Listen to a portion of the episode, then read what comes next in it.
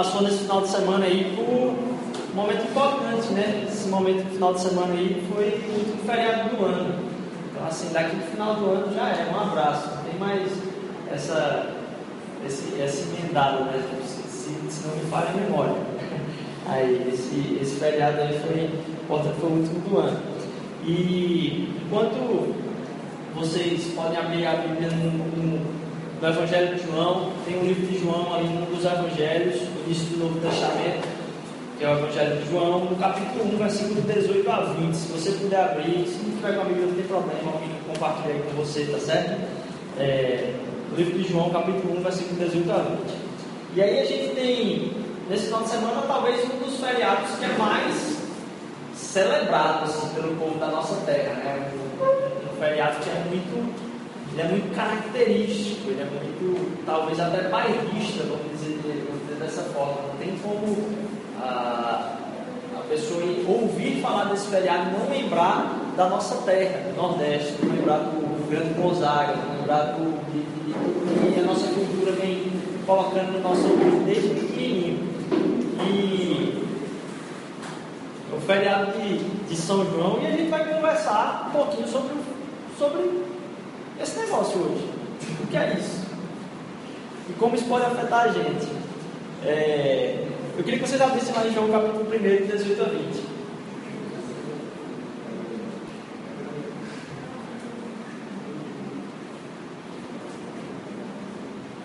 João capítulo 1, 18 a 20. Ninguém jamais viu a Deus mas o Deus unigênito que está junto ao Pai o tornou conhecido. Esse foi o testemunho de João, quando os judeus de Jerusalém enviaram sacerdotes e levitas, levitas para lhe perguntarem quem ele era. E ele confessou e não negou, declarou abertamente: Não sou o Cristo. Não sou o Cristo. E aí, é importante a gente fazer uma distinção, porque na Bíblia tem dois Joões, talvez mais famosos aí. João Marcos também, mas dois Joões. Que é João o Batista e João Evangelista. Esse Evangelho de João não está falando dele mesmo aqui nesse momento. João, o evangelista, escreve o Evangelho e conta no seu primeiro capítulo a história de João, o Batista. João Batista foi prometido a um cara que era um dos sacerdotes do templo, chamado Zacarias, esposo de Isabel. Os dois já estavam muito velhos, não tinham mais condição nenhuma de ter filho. E Senhor fez uma promessa a, a Zacarias, dizendo que eles teriam um filho.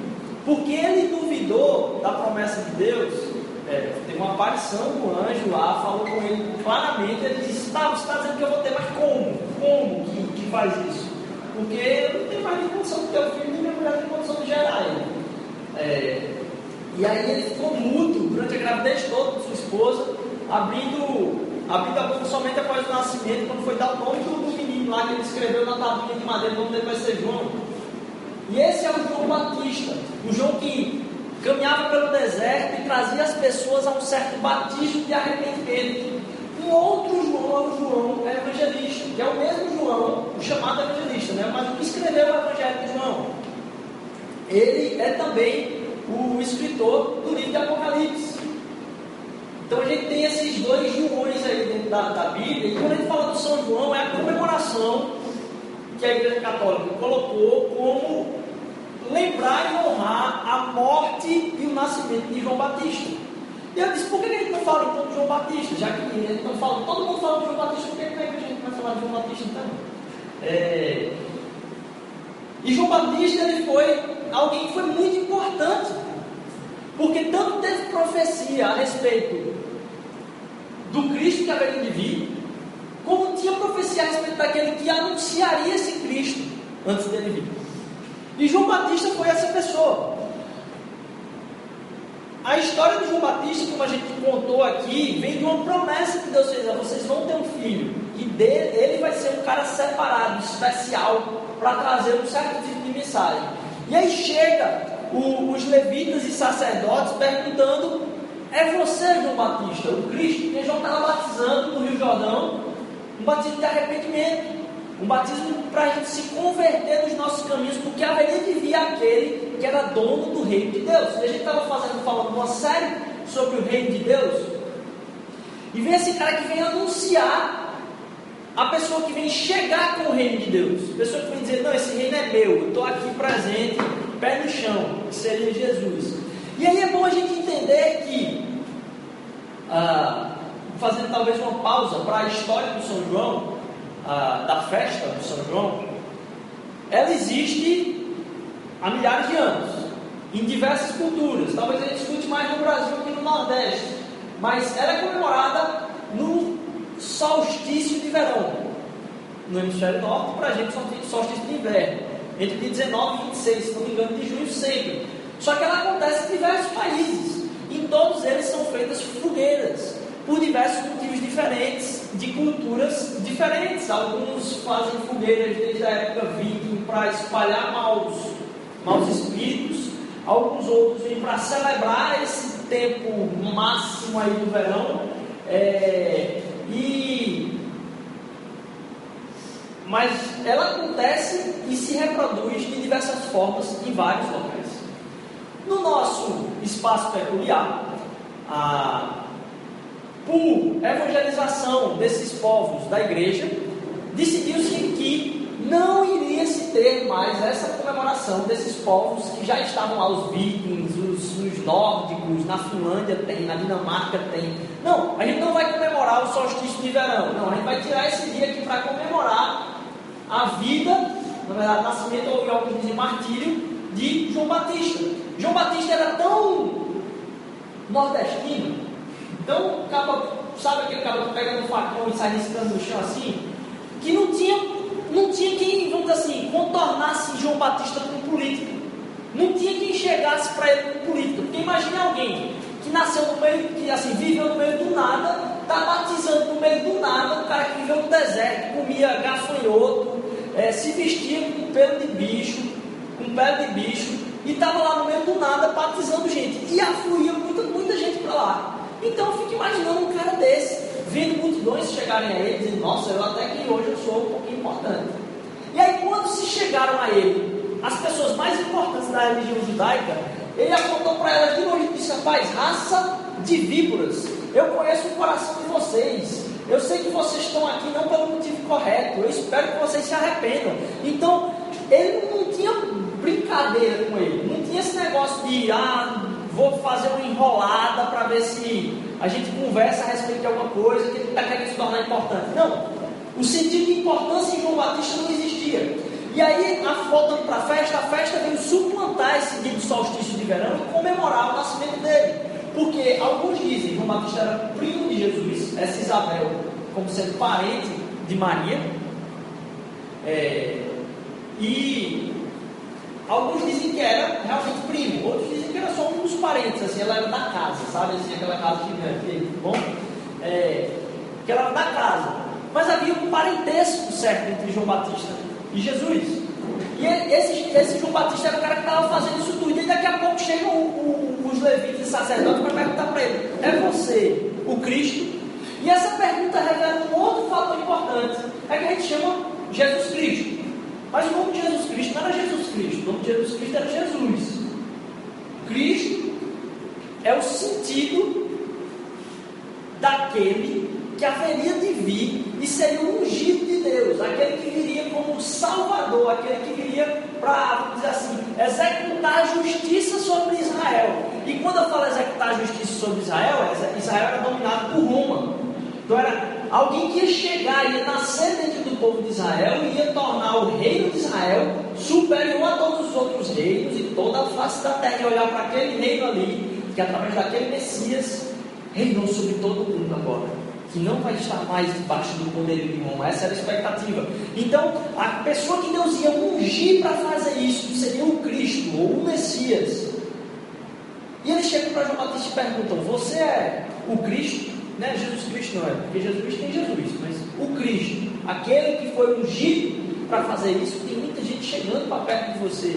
Ele afirma: Não, eu não sou o Cristo. E tem muita coisa na vida da gente hoje que a gente pode parar para pensar a respeito de como é que é o envolvimento de Cristo com isso.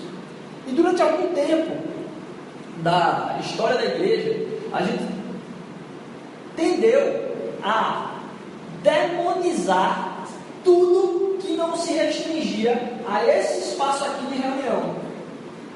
E aí, quando a gente olha para uma festa como o São João, e a gente vê aspectos ancestrais que falam de adoração a ídolos e coisas loucas, a gente tende talvez a querer jogar uma pedra nisso, dizer, não, isso aí é uma festa que não, tá, eu estou fora desse negócio, acender fogueira, estou fora desse negócio.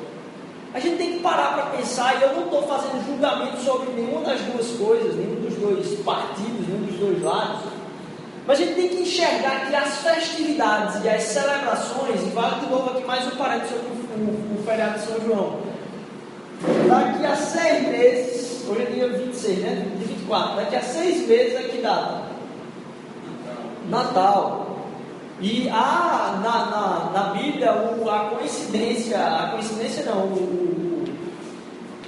testemunho, a história de que o nascimento de João Batista veio por essa época, seis meses antes do nascimento do seu primo, entre aspas, Jesus. Então há essa data como foi suplantado aí o solstício de inverno dos países onde a igreja estava avançando como missionária, para lembrar e resgatar algo que tivesse um link com a, com a Bíblia. Mas bem, tirando o mérito agora da, da, dessa, dessa data, mas lembrando da festividade, a gente tende às vezes a demonizar algumas coisas sem entender o porquê a gente está fazendo isso. E quando eu paro para pensar no São João, e quando eu paro para pensar em muitos ajuntamentos que a gente tem fora da, do âmbito da igreja, eu vejo que muita gente não faz tudo isso que eu falei, eu tenho certeza que a maioria das pessoas que comemoram São João não faz nem ideia. Não, nem atina para que isso é, é verdade. O que acontece é que as festividades, elas começam por um argumento de história e tradição, mas elas se perpetuam por aquilo que toca o nosso coração no relacionamento. Então, quando uma pessoa está se envolvendo ao redor de uma fogueira, ela pode estar tá se envolvendo ao redor de uma fogueira para estar tá prestando homenagem para tirar uma olhada, para o que for. Mas por que, que uma fogueira se perpetua? Alguém aqui já, já, já teve casa no interior, teve sítio no interior, alguma coisa assim, já, já passou esse tempo no interior? Acho que só tem poucas pessoas aqui, mas tem, tem gente. É, passar uma noite ao redor de uma fogueira cria dentro, dentro do coração de quem participa não um sentimento de gratidão por causa da tradição, mas um sentimento de gratidão por causa da partilha que se vivencia naquele momento. Então, os costumes tradicionais das festividades que a gente aproveita, eles não surgem porque é somente tradição. É porque, de certa forma, faz bem para as pessoas que estão lá, ou pelo menos elas se sentem bem. E a gente tem que aprender a discernir e resgatar em Cristo o propósito de todas as coisas. Porque eu corro muito bem dizer, eu não vou me reunir ao redor da fogueira porque isso é pecado. Eu não vou me reunir e vou soltar fotos porque isso é pecado. Eu disse, você quer realmente falar com uma criança de seis anos que está jogando aquele traje de massa no chão, que aquilo que ela está fazendo ela não devia fazer por causa de alguma explicação muito superior? Ou você quer realmente resgatar o real sentido do que aquilo tem para a vida da criança. Porque se ela está agradecendo por poder estar tá se divertindo, tem alguém a quem, ela, a quem ela devia estar tá agradecendo. Se ao invés de eu me juntar com pessoas ao redor de alguma coisa, e digamos que no meio dessa roda tivesse gente que estivesse idolatrando alguma coisa que estava acontecendo ali naquela fogueira, eu tenho a condição de resgatar naquele momento o real propósito de como é bom a gente se reunir ao redor daquilo ali e conversar a respeito das nossas próprias vidas, partilhar a respeito daquilo que. até mesmo contar histórias. E eu agradecer aquilo ali, tornar aquele o real sentido de se reunir ao redor, ao redor de uma fogueira, do que simplesmente estar tá prestando tradição às pessoas. Jesus Cristo ele não age a partir de tradição, ele age a partir do que é verdade. E o que é que é verdade na nossa vida? É que é bom a gente estar uns com os outros. Então, quando eu olho para essa festividade do São João, eu não tenho como jogar tudo fora. Porque alguém disse que era para o A, o B ou C, eu não quero nem saber. Eu quero saber eu, como agente de Jesus Cristo, tenho como resgatar disso que está acontecendo na minha cidade, para trazer a verdade à tona. O que é que eu posso aproveitar disso aí para fazer com que a pessoa entenda quem é Deus? E pode ser quem for. Se eu puder sentar ao redor de uma fogueira e poder compartilhar com alguém que a vida que Deus propôs para o nosso coração, uma vida onde os relacionamentos são verdadeiros, e a gente pode se sentar na frente do outro e compartilhar das nossas vidas, então vamos sentar. Porque Deus não está preocupado se a gente está, é, vamos dizer assim, com medo das coisas que acontecem fora desse âmbito, por favor. Jesus quer que a gente seja agente do amor dele. Né? O Gideão estava falando aqui que a gente tem que ser propagador desse amor. E às vezes a gente fica com medo de dizer o que é que Jesus vai pensar que eu estou fazendo. Ah, mas ele sabe o que você está fazendo. Não tem nada que você possa dizer o que é que ele vai pensar que eu estou fazendo. Ele sabe o mais profundo do seu coração. Então, quando a gente vivencia aspectos da nossa cultura, como é tão forte, por exemplo, o São João, eu fico pensando naquilo que nos toca. Por que, que São João é tão forte na nossa cultura? Porque lá no interior, onde muitos lugares não tem nem energia, você acender uma fogueira e fazer festa ao redor dessa fogueira, meu amigo, é muito diferente do que aqui na cidade. É muito diferente. Porque está o breu total ali, você joga aquela fogueira ali na, na coisa, de repente tem gente sendo iluminada por aquele negócio, podendo se olhar e conversar, no meio de um sítio, na maior das brenhas do, do sertão do nosso, do nosso estado. E as pessoas mantêm esses costumes pelo que as toca. E as festividades tocam nossa cultura em diversos aspectos.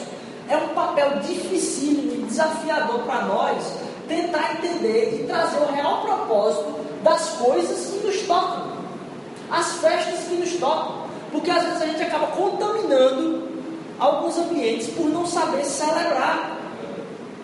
E o povo de Deus tem que ser um povo festivo. Alguém que diz que se relaciona com Deus tem que ser alguém, meu amigo, que sabe ter festa mais que tudo no mundo, como a gente estava compartilhando aqui no domingo passado. Porque tem um real motivo para viver. Porque tem uma vida plena, tem esse motivo. Rapaz, por que, que essa pessoa não vai se alegrar do Senhor? Por que, que ela vai fazer cara feia? Como se deixa ela, a pessoa que precisa da cara feia se resolver com Deus. Faz uma cara de sorriso e tenta resgatar o coração da pessoa. O que é que nos toca? Porque muitas das vezes, por medo do que vamos estar testemunhando, a gente se. A gente deixa de compartilhar o objetivo principal, que é o propagar a mensagem do Evangelho. Então eu não acredito aqui, eu acredito que muita coisa ruim que acontece em todo tipo de festividade à nossa volta. Primeiro porque sempre surgem oportunistas para qualquer tipo de evento. Vá aqui em Caruaru e você vai ver o tempo está comigo hoje o terror foi de violência em estados próximos aqui. Sempre tem coisa ruim em qualquer tipo de festividade. Mas cabe a nós saber entender onde é que essa pessoa está se alegrando. E a gente se questiona por que, que todo mundo faz festa para isso. Tem algum sentido, porque se enche o coração dela de alguma coisa, tem algum sentido. E a gente descobrir que sentido é esse para tentar dizer, tá, isso faz encher meu coração de alegria. Como é que eu posso apontar para o que fez encher o meu coração de alegria e redirecionar isso para o que vai me dar sempre alegria e vai me trazer sempre aquela mesma alegria? E aí, falando um pouquinho de São João, a gente tem que parar de ter um pouquinho de medo, porque eu fico imaginando, tem uma festa do ano que acontece muita coisa que é bagaceira, você vai pro show do Safadão, e você, você tem um cara que tem o, o, o no coração exaltar a vida e a cultura de alguém que sofre no nosso estado, como o próprio irmão Zaga, e que serve de consolo e conforto para viver num lugar de tanto sofrimento para tanta gente no nosso estado. E a gente pega e quer jogar tudo isso num balaio de gato só, quando ainda tem um fator maior ainda, o nome do negócio, que é uma homenagem a São João. Quando você para para olhar a vida de um cara que é João, eu digo, eu não adoro esse cara não, mas pelo amor de Deus, viva o São João, cara. Viva esse tal desse João. Tem alguém maior para dar um bate-palmo e até o próprio Jesus, lá em Lucas capítulo 7, disse, olha, de mulher não nasceu um maior que esse aqui. Não tem um nascido de mulher se a gente for analisar terrenamente, que é maior do que esse. É lógico, se a gente for entrar no reino de Deus, a gente sabe que ele é o menor de todos. Porque todo mundo acaba sendo igual nesse reino de Deus. Deus olha com os mesmos olhos para todos nós. Mas quando alguém diz viva João, eu digo viva João, rapaz. Esse cara está testemunhando da fé que eu queria ter. Eu queria eu ter uma fé igual a esse cara. Queria eu ter morrido por Jesus Cristo. Porque é o seguinte: quando é, o governador se irritou, com, não vou entrar em detalhes, mas se irritou por besteira lá da, da vida de João e que os judeus foram comentar com ele alguma coisa lá, ele chegou para o governador e disse: Rapaz, eu sei que você se envolve com gente que é da sua família. Ninguém sabe se está pegando mulher de outra aí, rapaz. Quero nem saber, eu não vou deixar de falar não na sua cara. Por causa disso, trouxeram a cabeça dele numa bandeja. Mas esse cara é um cara que viveu pela fé que tinha naquele que haveria de vir. E hoje a gente vive pela fé daquele que já veio. Que já ressuscitou e só disse: Eu vou voltar. Então, entender a, a, assim, a verdade que tem por trás disso, de um cara que morreu pelo Evangelho, morreu por aquele que ele nem viu fazer todas as coisas e todos os prodígios, a gente não precisa ter medo de dizer isso, não. Ah, não, mas não é uma festa que é da igreja. Diz, não, cara, critica o que tem que ser criticado e celebra o que tem que ser celebrado. Porque por que você não pode, porque você tem que criticar o que tem que ser criticado, você acaba deixando de celebrar. E você acaba deixando de ser luz para as pessoas, porque o teu coração acaba se tornando simplesmente defensivo. A gente não consegue aproveitar a vida plena que Deus deu para a gente. E aí João diz o seguinte: eu morri pelo Cristo, né? mas ele diz: eu não sou o Cristo. E essa afirmação é importante, porque cada coisa, e aí eu volto para a festa, cada coisa que enche o nosso coração de alegria, a gente acaba investindo mais nessa coisa. Traz uma alegria para mim, eu acabo aumentando a alegria dela na minha vida, tentando aumentar essa alegria na minha vida. Então é o seguinte: se eu fiz alguma coisa no meu trabalho, ou na minha vida estudantil, que teve algum certo tipo de retorno, eu digo que é aqui que eu vou investir, é aqui que eu me sinto valorizado. E eu acabo colocando as coisas que me dão alegria, investindo, colocando, subindo elas de patamar na minha escada de, vamos dizer assim, adoração. E quando João fala que ele não é o Cristo, Parece uma frase muito simples. Eu não sou o Cristo, ele vai vir. Mas na vida da gente eu pergunto: o que é Cristo? E olhando para a fogueira, a simbologia da fogueira, eu queria que a gente meditasse sobre o que é Cristo. Eu posso fazer do meu Cristo o meu trabalho eu posso fazer do meu Cristo o meu relacionamento amoroso. Eu posso fazer do meu Cristo, ou seja, o Messias, aquilo que vai me salvar, aquilo que se der errado, eu estou lascado, eu não tenho, não tem saída para mim. Eu posso fazer inclusive uma festa. Ou eu posso fazer a rejeição a uma festa. Ou eu posso fazer a minha família. Mas as coisas que nos dão alegria, a gente sempre tende a colocar em um patamar elevado, e mais que isso, se aglutinar ao redor dela. E aí, até mesmo a igreja precisa pensar o que é a igreja. Porque eu disse, e a gente trabalhou dois minutos atrás, sobre qual era a missão da igreja e como fazer essa missão. Mas a igreja é um povo de Deus que se reúne ao redor de Cristo. Parece uma afirmação simples. Mas dizer que a igreja é o povo que se reúne ao redor de quem é realmente o Cristo faz toda a diferença. Porque a igreja pode muito bem dizer, como eu estava falando agora há pouco, que você vai ter um retorno financeiro se você estiver aqui dentro. E esse seria o nosso Cristo, o. A igreja pode dizer que o Cristo da igreja é a própria missão da igreja. E a igreja se reúne ao redor do quê? Da missão, e não do Cristo. Mais do que isso, a igreja vai dizer: vocês têm que deixar de hipocrisia. O que a gente precisa fazer é servir aos pobres. E a gente ia arrebanhar muita gente para fazer essa coisa maravilhosa que é o mandamento de Deus. Não deixar ninguém sofrer de fome e falta de justiça na nossa cidade. Mas o chamado da igreja não foi se reunir ao redor do pobre ou da causa da justiça. Porque todas essas coisas que a gente pode falar pode movimentar e aglutinar a gente ao redor de alguma coisa. A causa de Deus não pode ser o Cristo da igreja. A igreja se reúne ao redor de Cristo.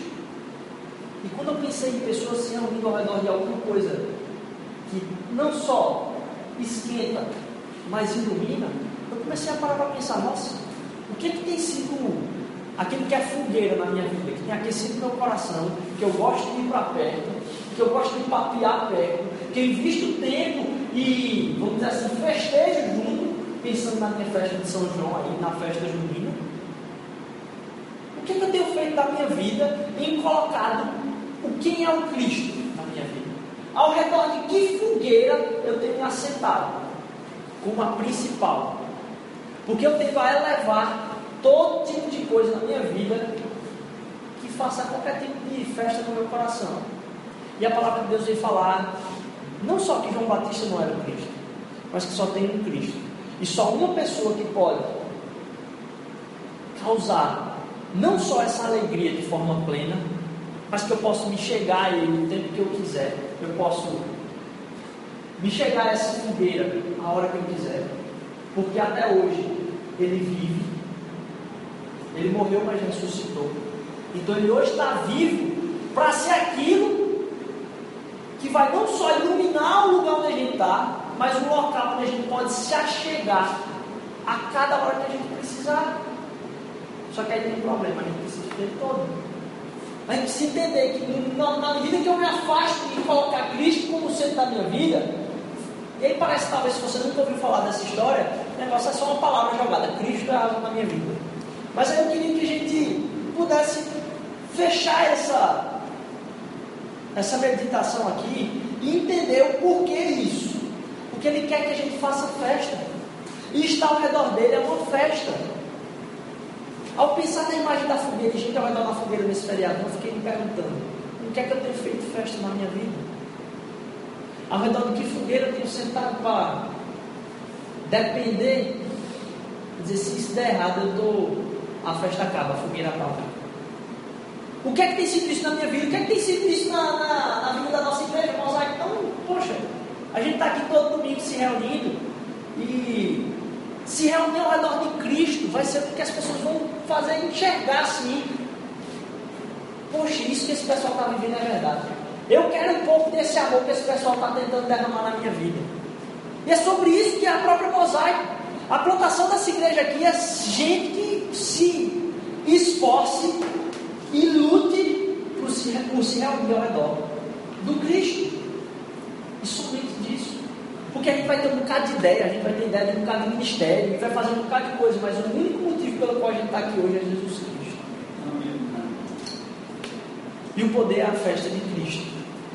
Ele que traz essa festa. Ele que coloca, vamos usar aí a, a expressão, em fogo no coração. E ao redor de Cristo que a relação se torna importante. Por quê? E aí eu fecho com isso aqui. Muitos de nós, ao colocar sobre valor essas coisas, tem um bichinho lá dentro da gente que diz assim, cara, você tem que ter medo da solidão. Porque pode ser que você acabe sozinho. Pode ser que, por mais que você viva a vida que você quis, não vai ter ninguém para estar tá lá, não só te aplaudindo no final, mas te valorizando no final. Não vai ter ninguém para fazer isso com você. E esse medo de solidão é que faz com que a gente busque um bocado de coisa na vida da gente para que a gente se torne valioso, para que a gente se torne valoroso para as pessoas, para que a gente, em algum momento da nossa caminhada, a gente receba certo tipo de aplauso. Eu acho que o medo da solidão, ou todos os nossos medos e como a gente investe boa parte da nossa vida, vindo a pergunta: será que eu vou ter companhia? Será que eu vou ter companhia para estar do meu lado? Será que alguém vai querer estar comigo? Ou será que eu só vou para onde todo mundo for convidado? Será que alguém vai me convidar especialmente? Ou eu vou onde está um, um bolo de gente somente? Será que a minha companhia vai ser valorizada?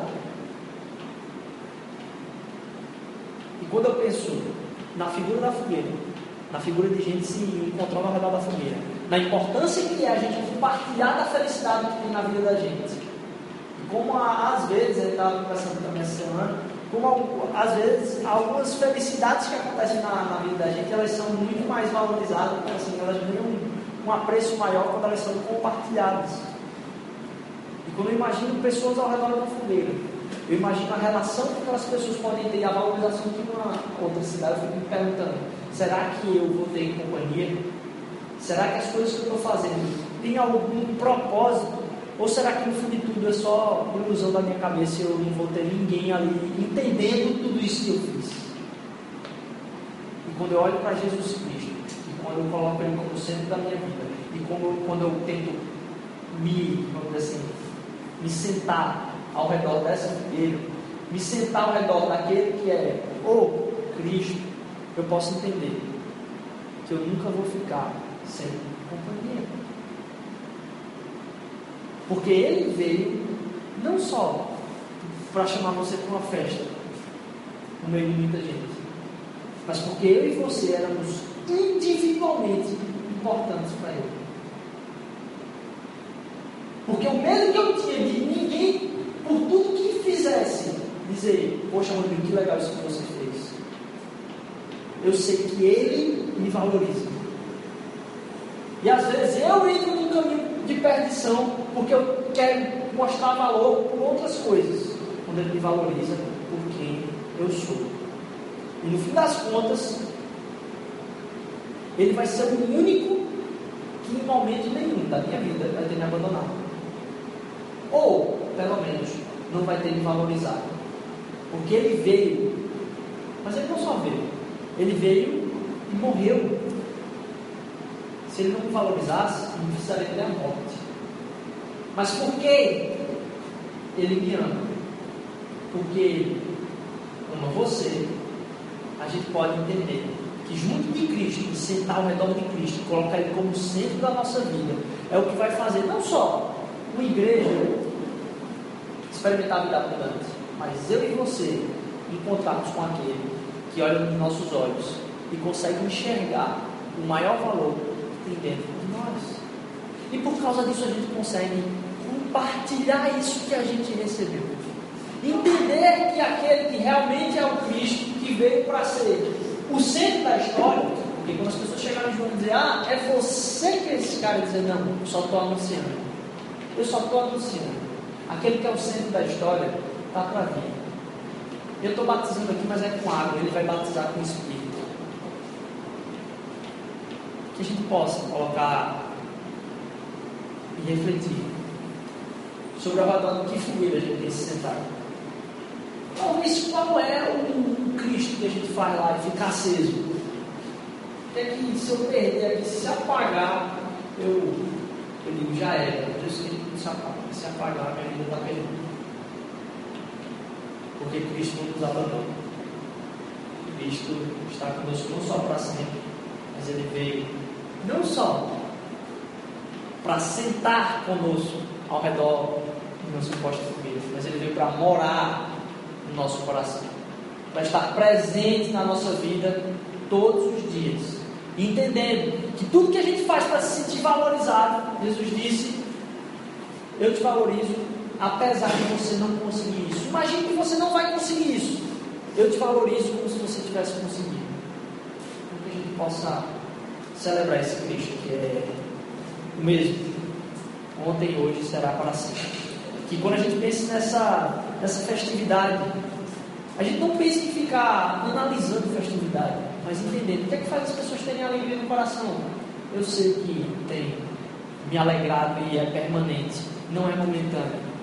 Mais do que isso, eu sei quem é que está por trás dessa festividade. Aproveita para contar um pouquinho a história desse cara que é João Batista que morreu por algo que achava que teria mais valor que a própria vida.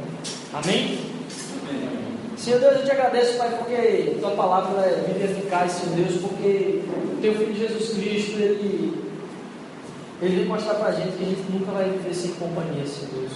Que o nosso medo de solidão, Senhor Deus, a gente não vai ver ele concretizado, Senhor Deus, se olharmos para Jesus, Pai. Porque Jesus está pronto para transformar nossas vidas, Senhor Deus, redirecionar nossas vidas para o caminho, Senhor Deus, em que a gente já vai se sentir pleno, Senhor Deus, sem estar batalhando por, por nada que vai fazer sentido mas vai batalhar, porque a nossa vida já faz sentido encontrou sentido no Senhor, Pai. Nos faz enxergar o sentido da vida, que é a morte do teu filho, Senhor Deus. Nos faz ver, Senhor Deus, que o teu amor nos abraça, Senhor Deus, o teu amor nos alcança, e como a gente cantou hoje, Senhor Deus, ele é profundo, Pai. Ele não só, Senhor Deus, vem para sentar conosco, Pai, mas ele veio para morar em nós, Senhor Deus. Nos faz ver, Senhor Jesus, a beleza do teu filho Jesus. Nos faz enxergar que o, o testemunho daquele que veio te anunciar, Senhor Deus, nos inspira a apontar sempre para o Senhor, Pai, não apenas para nós mesmos, Senhor Jesus. Nos dá uma semana de paz, que essa semana, Senhor Deus, Jesus Cristo possa ser o centro da nossa vida, Pai não meu trabalho, não meus relacionamentos, não meus estudos, até mesmo não aqueles que são mais próximos, Pai. Mas o Senhor, Pai. Porque o Senhor é o centro da minha vida, o Senhor é o amor eterno, Senhor Deus. Esse amor pode ser derramado na vida que está ao meu lado, através da minha vida. Em nome de Jesus, amém.